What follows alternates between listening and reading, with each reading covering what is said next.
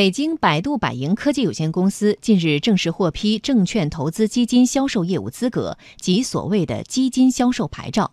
这也标志着在阿里、京东、腾讯之后，又一位互联网巨头百度也正式进入基金代销市场。专家认为，巨头纷纷布局第三方基金销售，或将加大行业竞争。央广经济之声记者洪浩报道。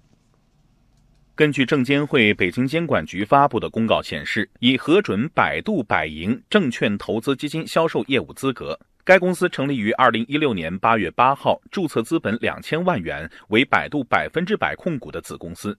实际上，在拿到代销牌照之前，百度已经拥有了基金支付牌照以及基金电商许可。不少人担心，前有阿里、腾讯、京东进军基金代销市场的百度，可能在竞争中处于劣势。但前海开源基金首席经济学家杨德龙认为，虽然百度相对较晚进入互联网代销基金市场，但其可通过自身优势弥补。先拿到的牌照的肯定有先发优势，占领了一定的市场份额了。开发这个新的市场，那可能这个难度呢就会大一些啊。但是考虑到百度呢，它这个流量比较大，用户多，在在国内也是 BAT 界的这实力比较强的嘛。对然后它是国内唯一的搜索的巨头，所以它可能在呃用户方面呢也会有一定的这个优势，去通过它的搜索引擎来做一些推广啊，或者是客户的导流。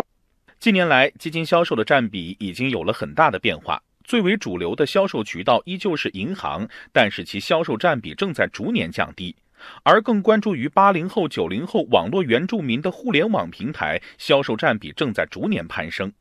有数据显示，目前互联网基金销售市场规模达数万亿，可以说巨头抢滩互联网基金销售也成了大势所趋。巨头纷纷布局第三方基金销售，也曾挑起基金代销的价格战。去年市场上大部分第三方销售机构曾将基金申购大部分基金低至一折，价格战也压低了不少基金销售平台的收入。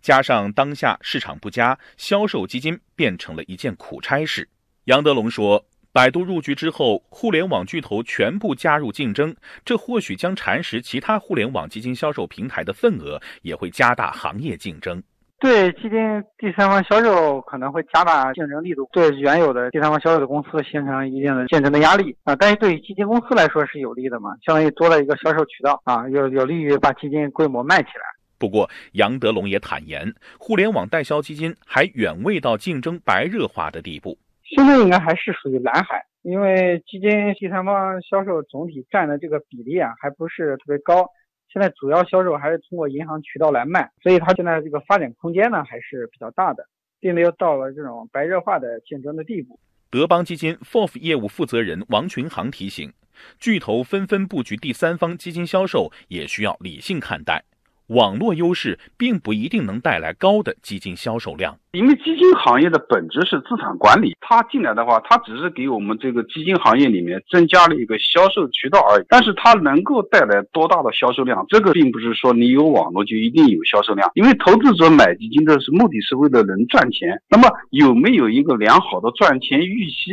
这个是他网络所决定不了的。